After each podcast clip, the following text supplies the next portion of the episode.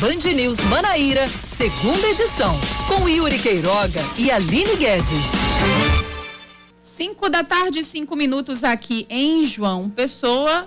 Estamos iniciando mais um Band News Manaíra, segunda edição comigo e com ele, Leandro Oliveira. Boa tarde, Leandro. Boa tarde, Aline. Tarde para você também aí que está do outro lado, na sintonia da Band News FM Manaíra. Sextou. Enfim, vamos embora então atualizando o nosso noticiário local com as principais notícias. Vamos lá. Vamos embora.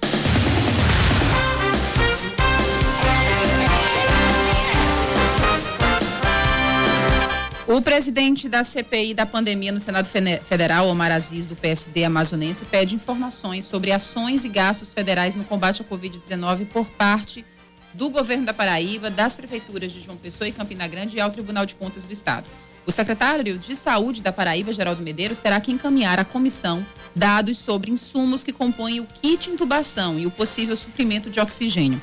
Outros dados, como a ocupação de leitos de UTI, além da quantidade de óbitos e o detalhamento de recursos federais recebidos pela Paraíba, com descrição do valor recebido, data, ação orçamentária e o objeto executado, também serão enviados cresce a taxa de ocupação de leitos por Covid-19 na Paraíba, especialmente no sertão do estado. Segundo a Secretaria de Saúde eh, Estadual, entre os dias 16 e 23 de março, a Paraíba tinha em torno de 600 regulações de leitos por semana. Em abril, esse número caiu para 425 e agora voltou a subir, com o estado apresentando 492 regulações entre 5 e 11 de maio. O secretário executivo de Saúde, Daniel Beltrame, alerta que em tempos chuvosos, com temperaturas menores, o ambiente se torna mais propício para a disseminação de qualquer vírus respiratório, em especial o coronavírus. Ele ainda reforça que a cobertura vacinal precisa ser ampliada e que as pessoas sigam utilizando as proteções, mesmo depois de vacinadas com as duas doses. Os professores e trabalhadores da educação devem ser vacinados no próximo domingo, mesmo após um pedido de suspensão feito pelos Ministérios Públicos Federal e Estadual. Quem garantiu isso foi o secretário de Saúde do município, Fábio Rocha, durante entrevista à Band News FM Manaíra. Segundo Fábio, o Plano Nacional de Imunizações tem sido cumprido pela Prefeitura e a vacinação está avançada na cidade. Ele ainda revelou que todos os pessoenses podem estar vacinados contra o coronavírus até o mês de junho. Isso antecipa ainda mais a previsão já otimista, né, da, da Secretaria de Saúde do Estado, Isso. do secretário Geraldo Medeiros, que esteve em entrevista exclusiva aqui ontem é, na Band News FM Manaíra, no, no primeira edição, que deu o mesmo prazo para o fim de julho. Muito bom. O ministro da Saúde, Marcelo Queiroga, anuncia que assinou o acordo com a Pfizer para a compra de 100 milhões de doses da vacina contra a Covid-19. O anúncio é feito em meio às denúncias da CPI da Covid, que apontou recentemente que o governo federal deixou de fechar diversos acordos com a farmacêutica americana para aquisição do imunizante ainda no ano passado. Sobre o atraso da chegada do insumo farmacêutico ativo necessário para a fabricação da Coronavac, Marcelo Queiroga disse que não há nenhum problema diplomático entre o Brasil e a China país que exporta o produto. O ministro ainda reforçou que o país vai ter autonomia para produzir o IFA, pois já existe um acordo de transferência de tecnologia prestes a ser fechado. Ele também afirmou que pretende vacinar toda a população brasileira acima dos 18 anos até o fim deste ano.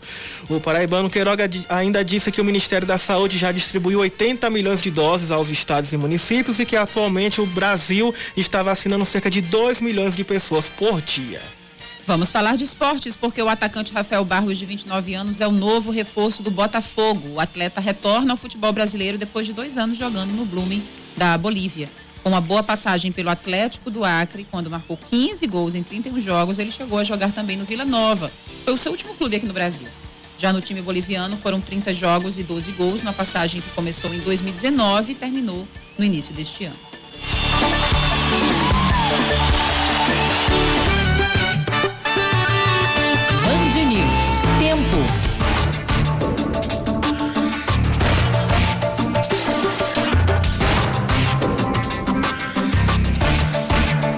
Bem, sexta-feira, né, permanecendo com o clima da quinta, parece que a gente não saiu da quinta ainda, né? Mesmo repeteco. O repeteco, né?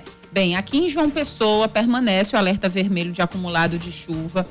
Muita chuva hoje, inclusive a gente vai falar um pouco mais sobre isso, porque é, João Pessoa, em dois dias, né, já passou da, da conta de maio. Hum. A conta que era prevista para maio, em dois dias a gente já superou, ó, folgado. Nesse momento, os termômetros marcam 26 graus. A temperatura deve cair com a chegada da noite, deve chegar aos 24 graus, ou seja, tá glacial aqui em João Pessoa.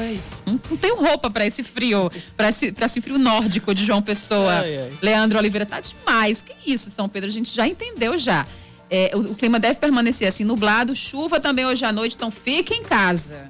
É, a, é, o, é o clima, é São Pedro fazendo pra gente. É, mais, mais que a OMS. Mais que o governo federal.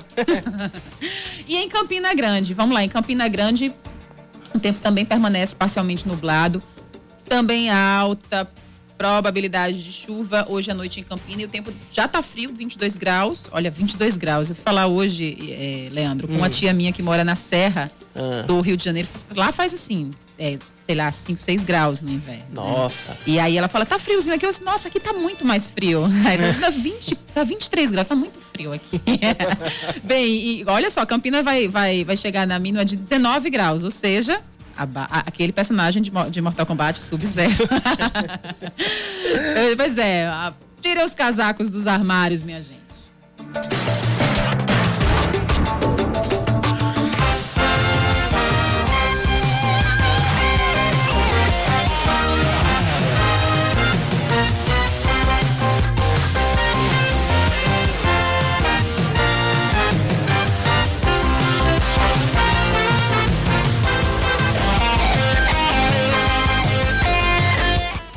5 e 11 uh, a gente tem uma previsão aqui, como a gente já trouxe no primeiro jornal, de todos estarem, todos os pessoenses, tá? Uhum. Estarem vacinados contra o coronavírus até meados de junho, antecipando a previsão da Secretaria de Saúde do Estado, estimativa que foi dada hoje pelo secretário do município, Fábio Rocha, durante a entrevista à Band News FM Manaíra. E por falar em, em, vacinação, nós temos aqui a, na. A na... primeira vacinada Sim. da equipe? Eu sou a primeira vacinada da equipe, Samara Gonçalves. É isso aí, que Gente, privilégio pra eu você, sou viu? Primeira vacinada da equipe da Rádio Band News FM Manaíra. Eu, eu chorei tanto, Leandro. chorou? Eu chorei muito oh. na fila da vacinação. Dá, nem, não gosto nem de lembrar que dá vontade de chorar novamente.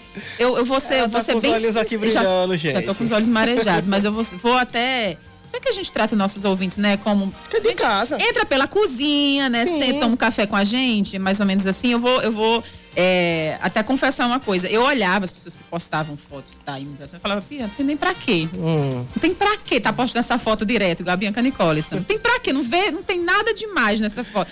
E eu era aquela pessoa que julgava. E aí hoje, eu enfim, as pessoas já estão se perguntando o que é que a Aline está tá, tá se vacinando, né? Mas abriu para 18 comorbidades e eu tenho, eu tenho asma crônica que não estava nem nesse estágio de crônico. Hum. E aí piorou, soube dessa, dessa, dessa novidade ruim também. Mas enfim.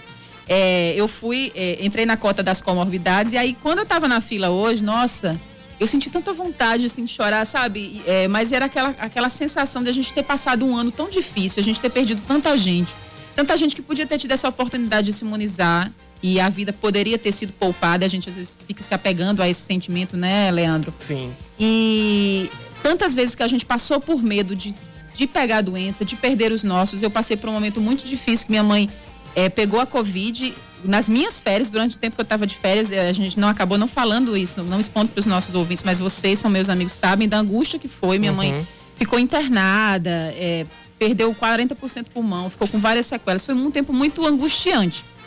Então, é, tudo isso meio que passa na cabeça da gente naquele momento, sabe? E os profissionais de saúde, queria tanto abraçar todos os médicos e enfermeiros, porque todos lá, eu até conversei com uma das que estavam trabalhando, ela falou, eu tô muito exausta, que a gente tá trabalhando, às vezes, de domingo a domingo, mas ela falou, ali não trocaria isso por nada, eu tô tão feliz, sabe, de estar tá fazendo isso pelas pessoas, de estar tá vendo que a nossa bem. cidade está tão bem nesse, nessa, nessa corrida, né, da imunização. Então, é, elas parabenizando as pessoas, as enfermeiras, parabéns, com um sorriso no rosto. Eu me senti extremamente acolhida, me senti extremamente é, grata, sim. grata por, por aqueles profissionais estarem fazendo aquilo pela gente, sabe? Deu vontade mesmo de gritar: viva a ciência, viva o SUS, viva a vida de todas aquelas pessoas que deram tudo para que essa vacina saísse tão rápido, né? E estivesse salvando vidas. E olha que eles remam contra a maré, Leandro. A ciência no Brasil rema contra a maré. Então, é um sentimento de gratidão muito grande mesmo. Eu acho que tem ouvinte aqui que, que já sentiu a mesma coisa ao ser imunizado ou ao ver a mãe, o pai, alguém da família sendo imunizado, sentiu esse quentinho no coração e essa gratidão é, por, por todos. Depois eu vou trazer aqui a, a participação dos nossos ouvintes que estão também falando sobre, sobre esse sentimento. Agora a gente vai acompanhar um pouquinho dessa entrevista do Fábio Rocha, que falou sobre essa estimativa extremamente positiva para aqui para João Pessoa. Ele garantiu, comprou a briga, viu, com o Ministério Público. Peitou, fala, vai vacinar sim. Os professores e trabalhadores da educação, ele garantiu, né, que vão ser vacinados logo após a conclusão dos grupos prioritários na capital, ou seja, domingo já deve começar a vacinação para os profissionais de educação, apesar do Ministério Público exigir essa suspensão. E aí ele reforçou que, que vem cumprindo o cronograma do Ministério da Saúde e ainda criticou a CPI da Covid, chamou o relator da comissão, o senador Renan Calheiros, de palhaço. Isso mesmo, a gente vai acompanhar um trechinho aqui dessa entrevista agora. Secretário de Saúde do Estado, doutor Geraldo Medeiros, disse que o público entre 18 e 59 anos sem comorbidades deve começar a ser vacinado na Paraíba entre final de julho e começo de agosto. A Prefeitura de João Pessoa também tem essa perspectiva, secretário? Eu acredito que João Pessoa, nós vamos começar antes porque nós vamos fazer a vacinação dos trabalhadores de, da educação. O grupo de Forças Armadas e Salvamento e Segurança não é obrigação do município. Aí nós teremos alguns grupos que temos que dar cumprimento. Trabalhador de transporte coletivo, rodoviário parceiro, vamos vacinar. Tra trabalhador de transporte metroviário e ferroviário, vamos vacinar. Um trabalhador de transporte aquaviário, não tem João Pessoa. Caminhoneiros, é uma população grande que nós vamos ter o cadastramento, saber como é que vai ser essa, é, esse cadastramento, essa apuração.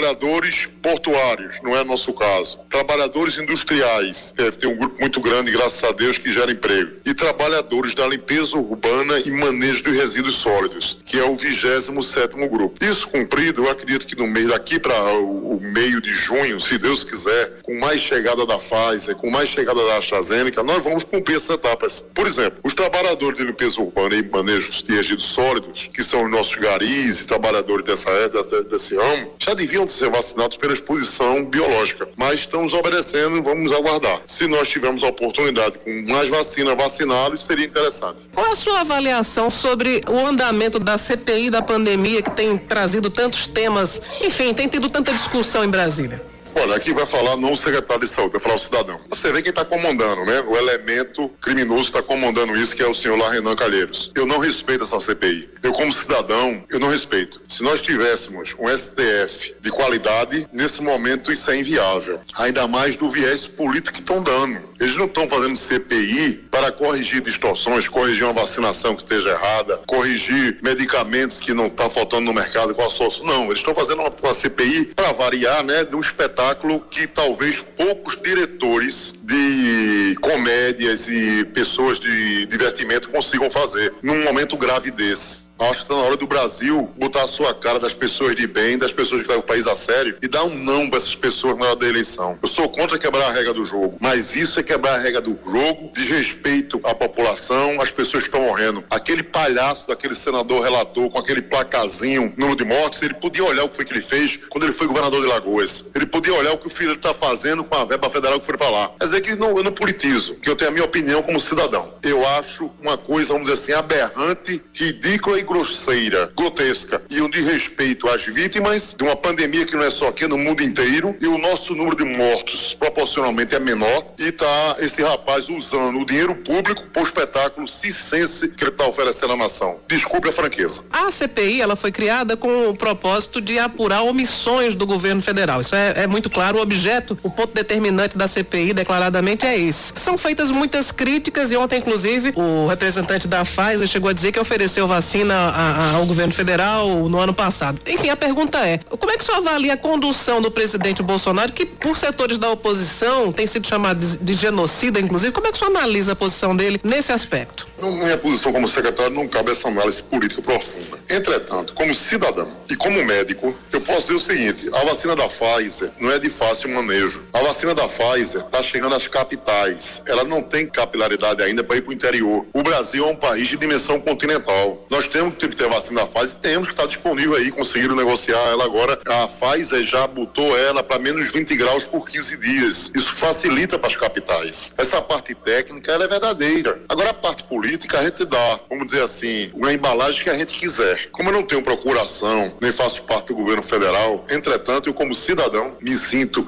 literalmente estuprado, vamos dizer assim, ridicularizado de ver o meu imposto, aquilo que eu pago do meu trabalho, para ver um espetáculo deprimente e num momento tão difícil como nós. Tivemos nossos irmãos morrendo todo dia e vai morrer mais, porque a pandemia pode crescer. A luta da gente aqui na Secretaria de Saúde é, de município de João Pessoa, é evitar essas mortes, é dar uma boa assistência e a gente vê quanta perda de dinheiro, quantos interesses escusos tem por trás daquela figura dantesca, nefasta, senhor Renan Calheiros. O Ministério Público pediu para que a Prefeitura não vacine os professores. Como é que senhor enxerga essa solicitação, essa recomendação do Ministério Público, secretário? Eu não, não sou da parte jurídica, mas do, do ponto de vista da parte, vamos dizer assim, que me cabe, que é a parte de Secretaria de Saúde do município, nós estamos totalmente corretos, nós estamos acobertados pelo Plano Nacional de Imunização, que cabe muito mais uma interpretação médica do que uma interpretação jurídica, que pode atrapalhar. Entretanto, esse caso já foi entregue à nossa Procuradoria e vamos dar a resposta, vamos, vamos ver se vai ser liberada a liminar, se sendo concedida a liminar, que eu não acredito que seja, no momento desse ser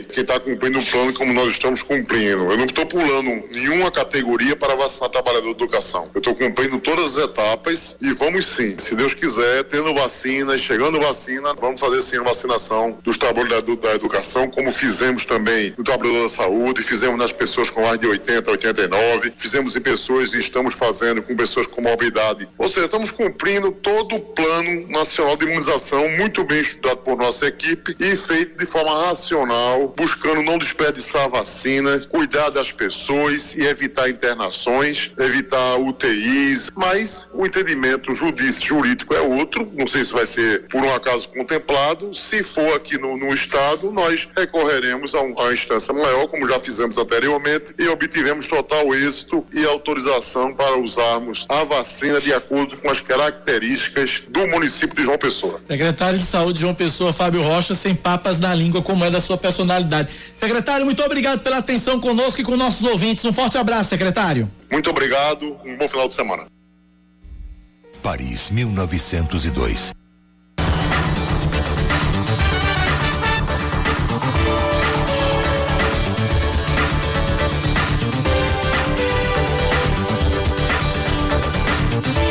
Vamos falar de trânsito rapidinho. Daqui a pouco a gente é, traz aqui a participação dos nossos ouvintes sobre a entrevista também do Fábio Rocha. Tá dando pano para manga aqui com os nossos ouvintes.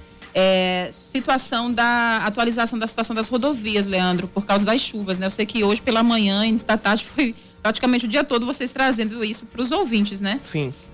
Muito complicado. É, o buraco na, no viaduto da, do Forroque, ali na BR-230, no quilômetro 15, estava impedindo a passagem também de, das pessoas que tra, trafegavam pelo local. Reparo está realizado. E o viaduto do gás, eu também, a pista está totalmente liber, liberada. Também estava com. É, o, esse trecho estava com interdição, tá? Dois, dois pontos é, livres nesse momento. No viaduto do gás era por causa do, por causa de um reparo na via, tá? E aí já foi liberado segundo a CEMOB.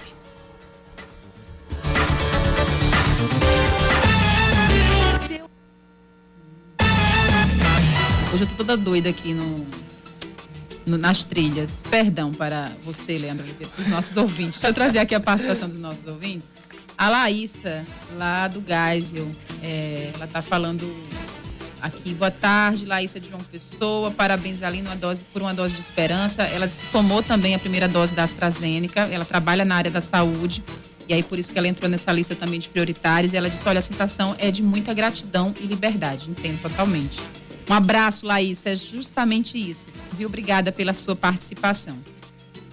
Tem participação também do nosso ouvinte Ricardo Santos e não está concordando de jeito nenhum aí com, com, com o Fábio Rocha, viu? Ele falou, por que, que Renan é um palhaço? Ele queria um relator bolsonarista para passar pano em tudo do governo. Renan é um corrupto de longa data, mas é um mal necessário e é o malvado favorito do momento. Ricardo Santos dizendo aqui, a CPI não é para corrigir não, e sim para punir toda a ideologia do governo que matou pessoas por omissão. Abraço, Ricardo, obrigada pela participação. E aí o nosso ouvinte Valmir Mello, ele fala assim: secretário bolsonarista é. Aí eu não posso dizer, né, Valmir? Aí ele fala: olha, passador de pano para genocida, não dá. E aí tem mais participação aqui. Aldo de Bahia concordando com a fala do secretário, né? Disse, olha, falou tudo, secretário. Muito bom. Ou seja, tem gente que odiou, não concorda de jeito nenhum, e tem gente que tá achando que o secretário tá com razão mesmo. Mas, enfim, deu que falar essa entrevista hoje pela manhã aqui no primeira edição do secretário Fábio Rocha, trazendo boa notícia para todo mundo, que é a, a questão da, da vacinação, mas também né, apimentando aí a, a, a sua a questão da CPI da Covid, a postura é, que ele não disse que era postura, um pensamento unificado da prefeitura ou da secretaria, mas dele, necessariamente dele, que ele é, chamou o Renan Calheiros de palhaço. Aí teceu, como a gente acompanhou, um, muitos comentários é, negativos a respeito do posicionamento do Renan Calheiros em frente à, à CPI da Covid. 5 e 25 Leandro. Vamos fazer um break rapidinho? Bora embora. A gente volta já.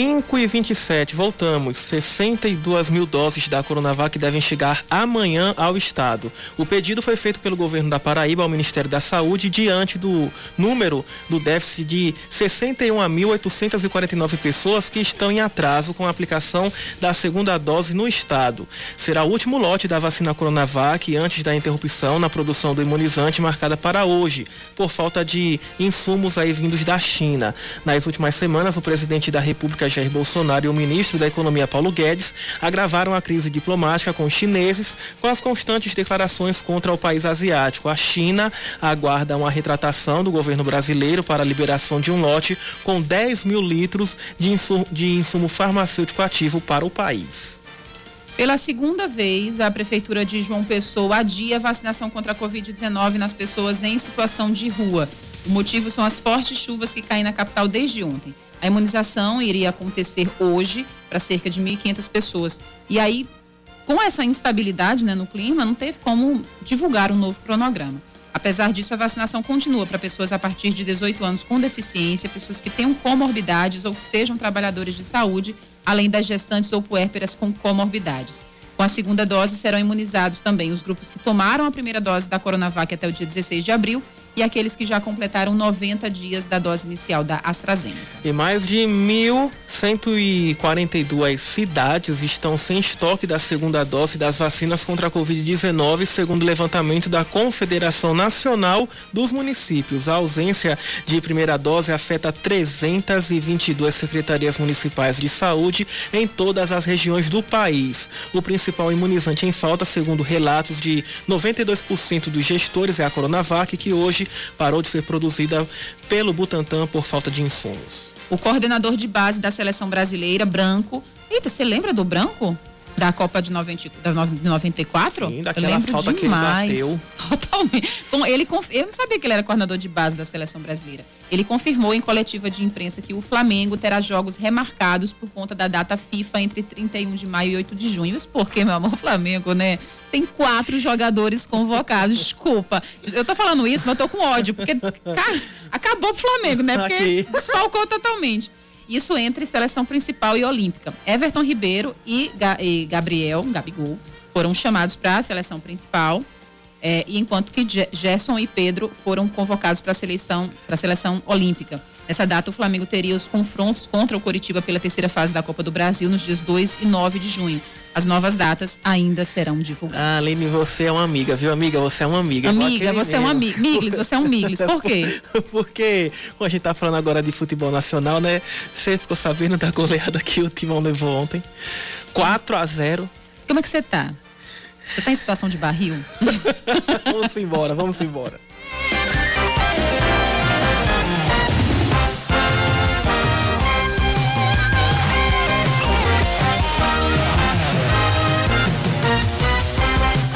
Ouvinte aqui falando assim: sabia que você tinha um defeito? Você é flamenguista. Não fala isso, não.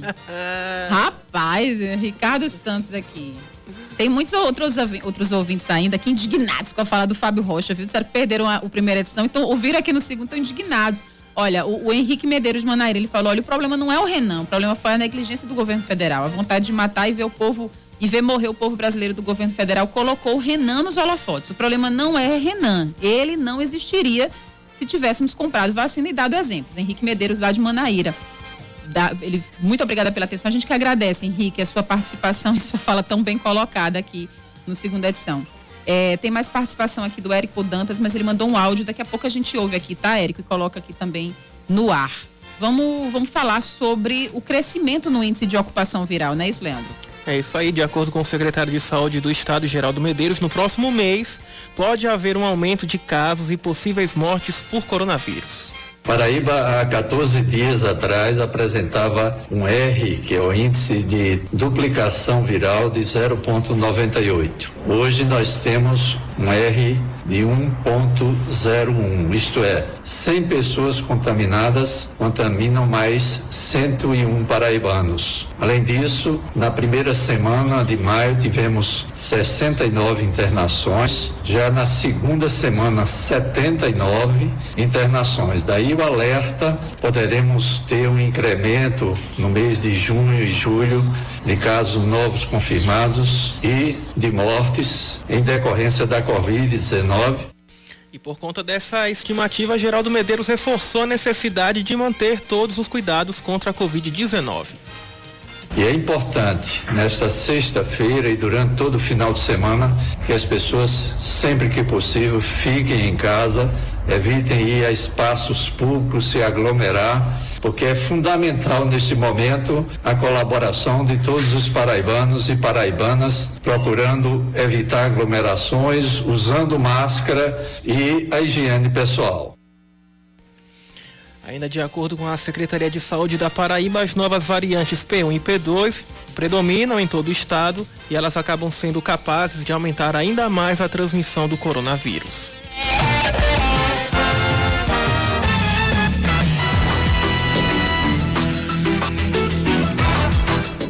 Um decreto municipal da Prefeitura de Campina Grande vai endurecer de novo as medidas de prevenção contra a Covid-19. O objetivo é frear o aumento de casos da doença e internações registrados nas últimas semanas. Além das regras mais duras, a UPA do bairro do Alto Branco volta a atender apenas pacientes infectados pelo coronavírus. Para você ter uma ideia desse agravamento, antes a unidade recebia 350 doentes por dia. Agora, os números saltaram para casa dos 500.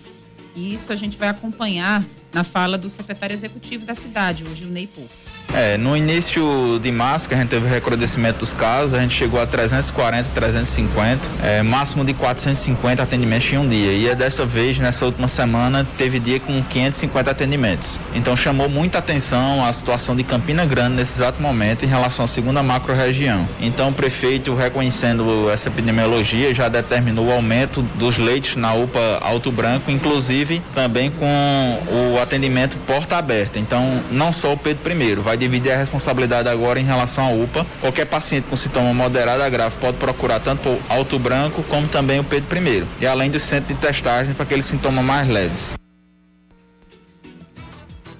É, atualmente, né, aliás, de acordo com o secretário, a maioria das internações é formada pelo público jovem, a partir dos 20 anos e chegando até os de 40 anos, totalmente diferente do que a gente via no início da pandemia. É, o que aconteceu foi justamente isso. O processo de vacinação, a gente está vacinando pessoas acima de 60 anos e já está em decrescimento em relação à faixa etária com comorbidades. Então, relaxou a população de Campina Grande e o que agravou a situação de contágio, principalmente em pessoas mais jovens. Então, o público que está atendendo, que está internando nesse momento, a maioria é entre 20 e 60 anos de idade, chamando a atenção entre 40 e 60 anos. O que justifica as em festas, em bares que a gente tem que chamar a atenção da população nesse momento é justamente isso.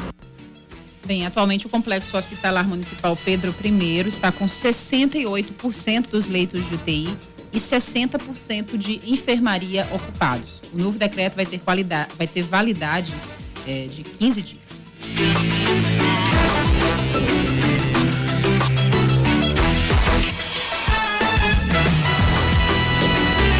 seu caminho.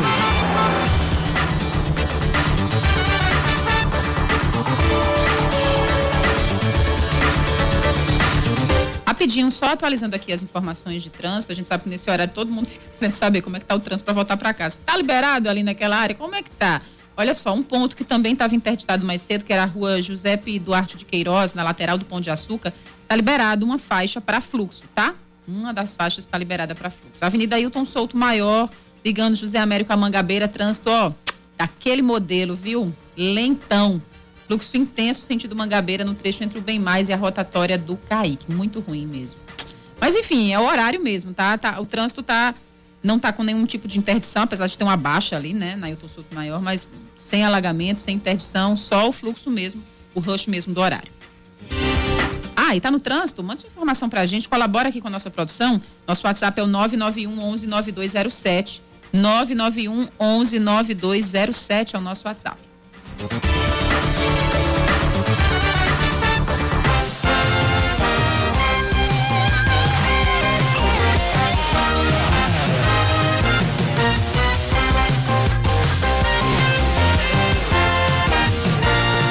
E mais de 50 mil carros elétricos estão rodando pelo país. E esses, e esses veículos podem virar tendência por aqui. É aquele que tem no shopping?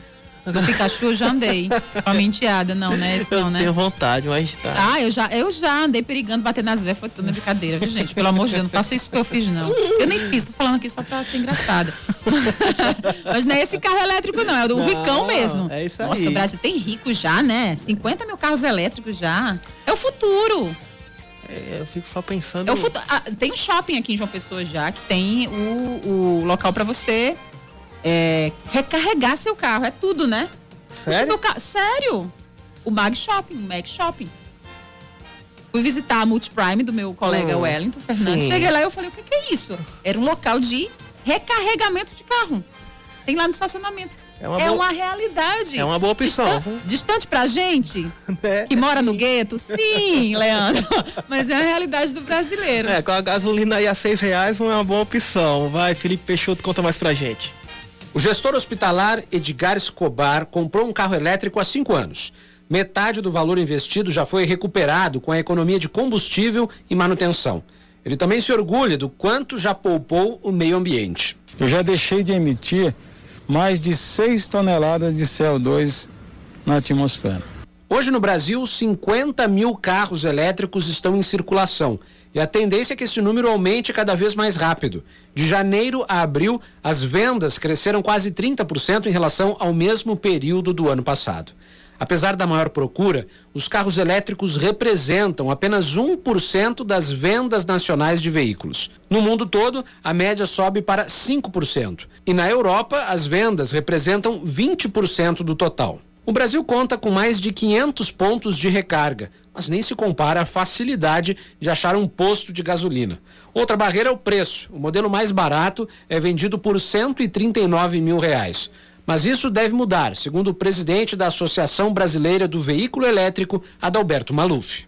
Já existem sinalizações que a partir de 2026 o carro elétrico vai ser mais barato do que um carro a combustão na maior parte do mundo. O presidente também defende que é preciso mexer nos impostos. O Brasil tem que aproveitar essa oportunidade de fazer a transição do seu parque industrial para tecnologias e as indústrias do futuro. Enquanto a maioria dos carros movidos a gasolina e etanol tem taxa de 7 a 9% de IPI, o imposto sobre produtos industrializados, a alíquota para os carros elétricos varia de 11 a 18%.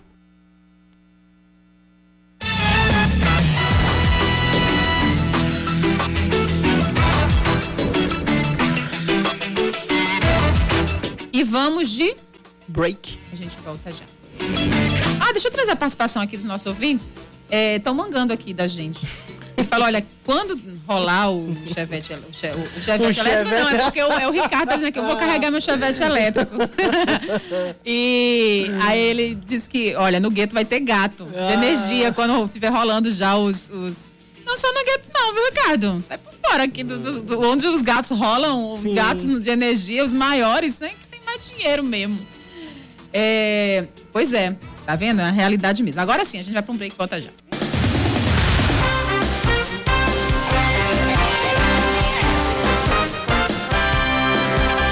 5 da tarde, 43 minutos. João Pessoa deve registrar mais chuvas fortes nesse fim de semana. Pois é, bebê. Até domingo, chuva no, na, na canela. Segundo a AES, a Agência Estadual de Gestão das Águas, a capital é a cidade que mais registrou chuvas em todo o estado, com 1.020 milímetros registrados este ano. Na segunda colocação do ranking das chuvas 2021, tá gostando? Ranking das chuvas 2021, entendeu? É, Bahia, 880,8 880, milímetros. Já as terceiras, quarta e quinta cidades do país, do país não, da Paraíba, onde mais choveu este ano, estão localizadas no Sertão. São José da Lagoa Tapada, Pedra Branca e Triunfo. Segundo o boletim de análise e previsão do tempo da ESA, há previsão de mais chuvas para os municípios do litoral Brejo Agreste. Quem é que vai subir para Libertadores é. aqui do ranking das demais chuvas? Por enquanto, João Pessoa, Bahia, São José da Lagoa Tapada, Pedra Branca e Triunfo. Ah, Mas depois bom, né? desse final, ah, que maravilhoso. Maravilhoso. É como a Marley estava falando ontem, chuva é sempre, é sempre bom, gente, sempre bom presságio. Agora, se a cidade não tem estrutura para receber é a chuva, coisa. aí são outros 500, meu amor. Vamos botar a culpa na chuva não, que a culpa é da drenagem, é, é da falta de infraestrutura, etc, etc. Pizzarias, lanchonetes, restaurantes e outros estabelecimentos que entregam alimentos pelo serviço de delivery em toda a Paraíba agora vão ter que colocar lacres invioláveis nas embalagens. De acordo com a lei do deputado estadual licenciado Felipe Leitão, todos os alimentos para consumo imediato devem conter selos de proteção para serem abertos apenas pelo consumidor. O lacre será um dispositivo que força a sua ruptura para abrir a embalagem e se tornar inutilizado caso removido. Caso haja descumprimento, o estabelecimento está sujeito ao pagamento de multa correspondente a R$ 594,40. R$ 594,40 por um lacre. É a importância disso aí. Olha, eu entendo a preocupação e acho que é plausível mesmo a, a, a preocupação que a gente tem que ter com, com o consumidor. Mas olha, esse momento que os pequenos estão passando por uma barra para se manterem abertos e, né, enfim, eu acho extremamente. Não queria estar na pele do empresário da área da, da, da alimentação, porque é mais um gasto, né? A circulação dos trens que fazem transporte de passageiros entre Mandacaru, João Pessoa e Cabedelo foi suspensa em João Pessoa depois que a estrutura da via férrea foi danificada pela população. Moradores das comunidades Salinas do Ribamar e Renascer, ambas em Cabedelo, abriram uma vala na última quinta-feira para escoar as poças, com medo que a água acumulada pelas chuvas invadisse suas residências. Eles destruíram o lastro e sublastro que dão sustentação e segurança à via e deixaram os trilhos expostos sem a devida fixação, segundo a CBTU. E aí a, CBTU explicou que as obras de reparo no local deverão começar ainda hoje. A partir de amanhã, três linhas de ônibus de João Pessoa passarão por modificações. As rotas circulam pelos bairros Bessa, Manaíra, Tambaú Centro, bairro dos Ipês e Mandacaru. O retorno da linha 500, que sai do supermercado Big Bom Preço na estrada de Cabedelo, cruzando o retão de Manaíra, segue pelas avenidas Esperança e Rui Carneiro e passa pela rua Maria Salles e Epitácio Pessoa, com destino ao centro. Já a linha 510, que sai do terminal Valparaíso, no Bessa, passa pela rua Bacharel José de Oliveira, a rua Miriam Rabelo e segue pelo retão de Manaíra, via Edson Ramalho e Epitácio Pessoa até o terminal de integração. A linha 505 vai virar 504 4 vai sair de Mandacaru via IPs. As viagens dessa rota iniciam no terminal de Mandacaru, passam pelo, pelo terminal dos IPs e seguem pelas cinco bocas com itinerário normal. Depois de quase sete meses, a seleção masculina volta a ser convocada para os jogos das eliminatórias da Copa do Mundo de 2022. Hoje pela manhã, o técnico Tite anunciou os 24 jogadores que vão defender o Brasil diante do Equador, dia 4 de junho, em Porto Alegre, e contra o Paraguai, no dia 8, em Assunção. São eles os goleiros Alisson, Ederson e Everton, os laterais Daniel Alves, Danilo, Alexandro e Renan Lodi, os zagueiros Éder Militão, Lucas Veríssimo, Marquinhos e Thiago Silva, os meias Casimiro, Douglas Luiz, Everton Ribeiro, Fabinho, Fred e Lucas Paquetá. E por fim, foram convocados os atacantes Everton Cebolinha, Roberto Firmino, Gabriel Barbosa, Gabriel Jesus, Neymar, Richarlison e Vini Júnior.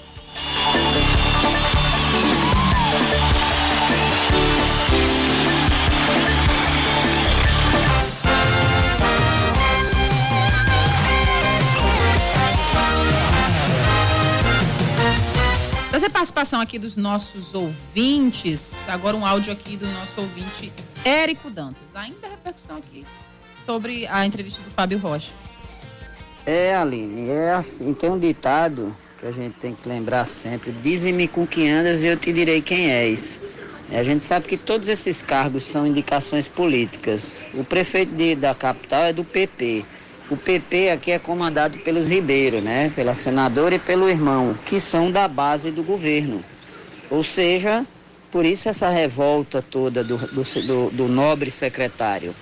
Mas imagina se com a, com a CPI eles ainda estão tripudiando da gente, fazendo a gente de gado, de, de, de, de sem a menor preocupação né, de, de, de, de corrigir os erros. Imagine sem a, a CPI. Todo mundo sabe que Renan não é fluxo e cheire. Agora que ele está prestando um, um, bom serviço ao Brasil, tá. E vamos lá, CPI nesse povo. E quem estiver achando ruim, procure se cuidar, porque deve ter alguma coisa também para trás, devendo. Um abraço a todos. CPI nesse povo. Muito bem, Érico. Um abraço, viu? Obrigada pela participação. Nosso ouvinte Vladimir Moro, Gaúcho. Boa noite, Aline. Grande abração para vocês. Bom fim de semana. Apareça no meu churrasco. Agora que eu tô imunizada, menina, tô brincando. Ainda temos que segurar, né? AstraZeneca, que é 90 dias, Gaúcho. Um abraço para você. Obrigada, viu, pela sua participação. Abraço também para o nosso ouvinte, Tony, participando com a gente. Daqui a pouco eu ouço seu áudio, tá, Tony? Trago aqui no ar. Continue mandando sua mensagem pra gente. 991 11 9207. 991 11 9207.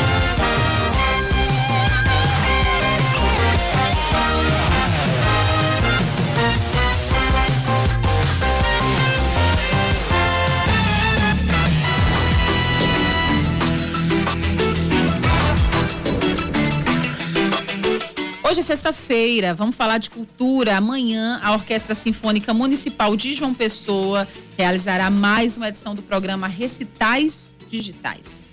Um programa muito bacana, iniciativa muito legal, com o objetivo de resgatar algumas gravações obras famosas da música clássica, começando pelo Brasil, indo até a Europa. A gente vai falar sobre o programa e sobre essa edição de amanhã, uma fagotista e editora dos concertos dos recitais digitais da orquestra, Bruna Bonfim, que está na ponta da linha com a gente.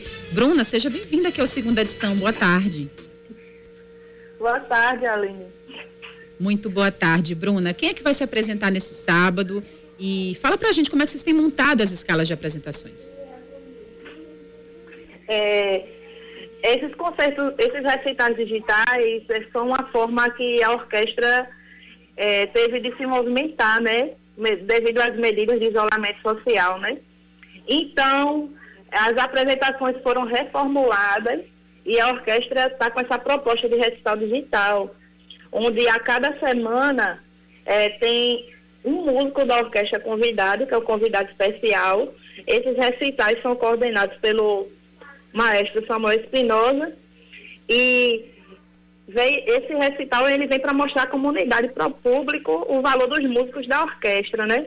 Eu sou responsável pela parte das edições e amanhã nós vamos ter a Amanda Reis, que é violoncelista da orquestra.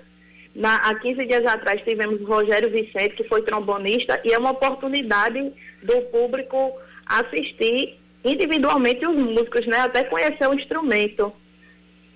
E como é que vocês, é, é, eu entendi que toda semana vocês trazem né, um, um novo músico convidado para participar do recital, é, mas em relação aos temas, né? Como vocês trazem, como vocês elencam a, a, as, as músicas, né? De uma forma de fazer esse resgate, também apresentar para o grande público a, a música clássica no Brasil e também de todo mundo.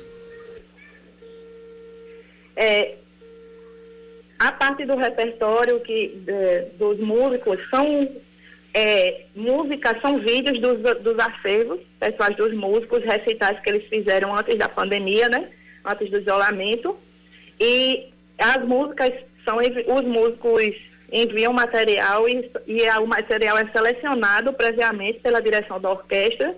A direção faz a seleção dos vídeos, organiza e envia para mim e eu realizo a edição.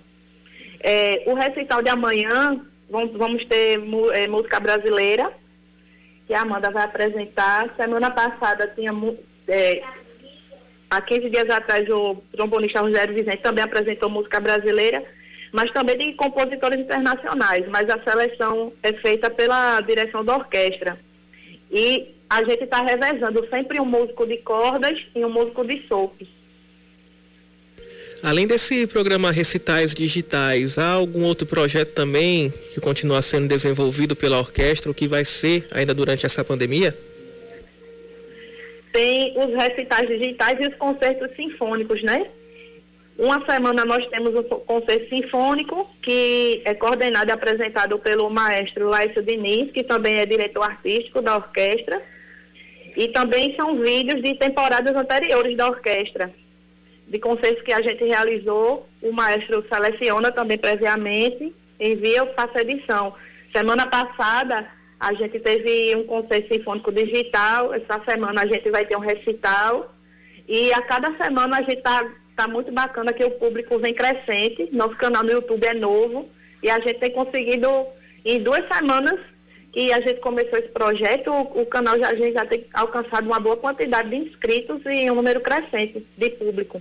Além disso, nós também estamos realizando desde julho do ano passado as lives, onde acontecem entrevistas com convidados de relevância nacional que tem ligação com a orquestra. É, dentre os convidados, a gente já recebeu o violoncelista paraibano Felipe Avelar Aquino, o violinista Ruque Bezerra. Semana passada, a atriz Zezita Matos, foi muito bacana a live dela.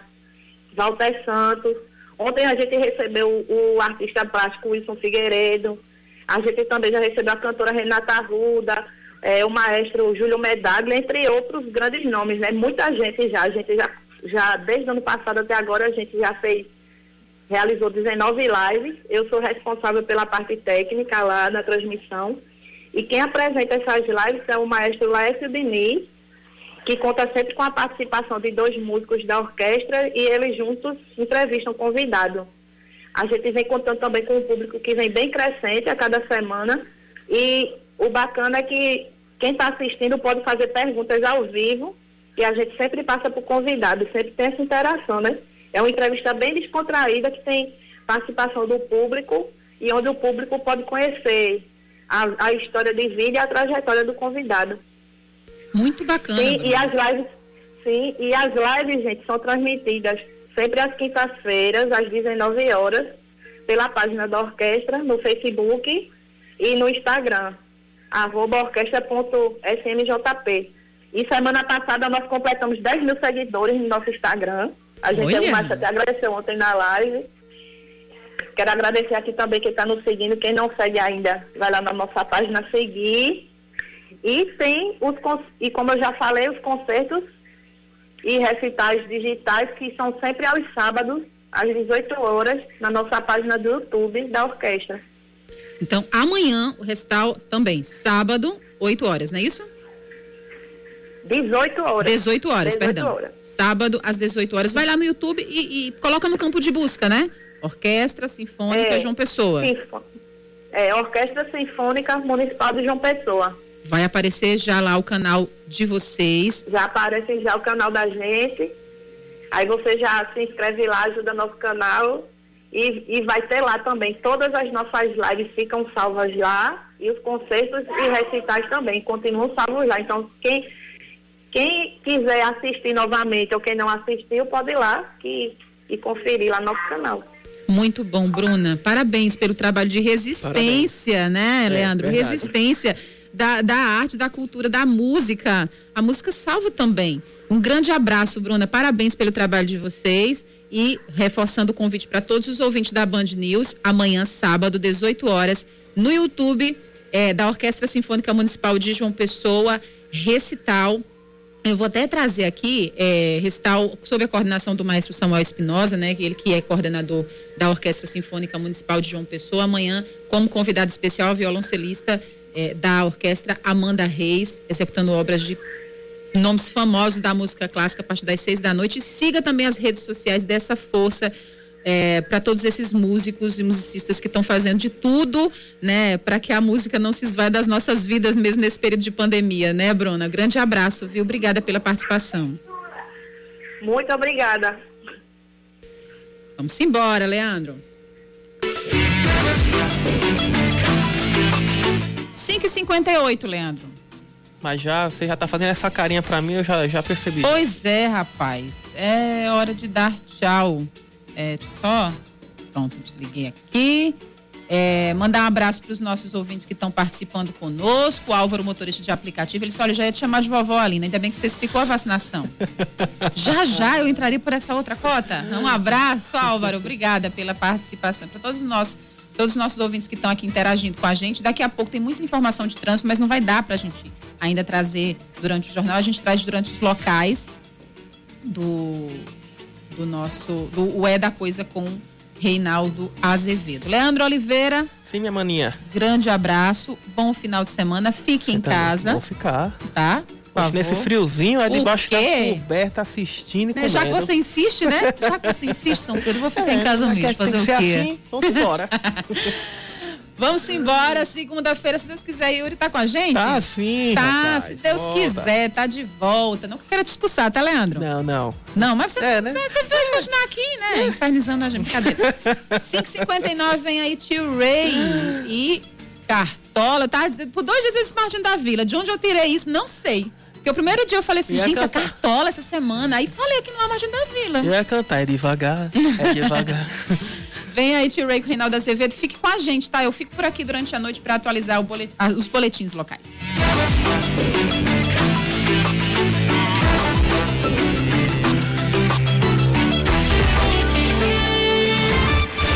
Você ouviu Band News Manaíra, segunda edição.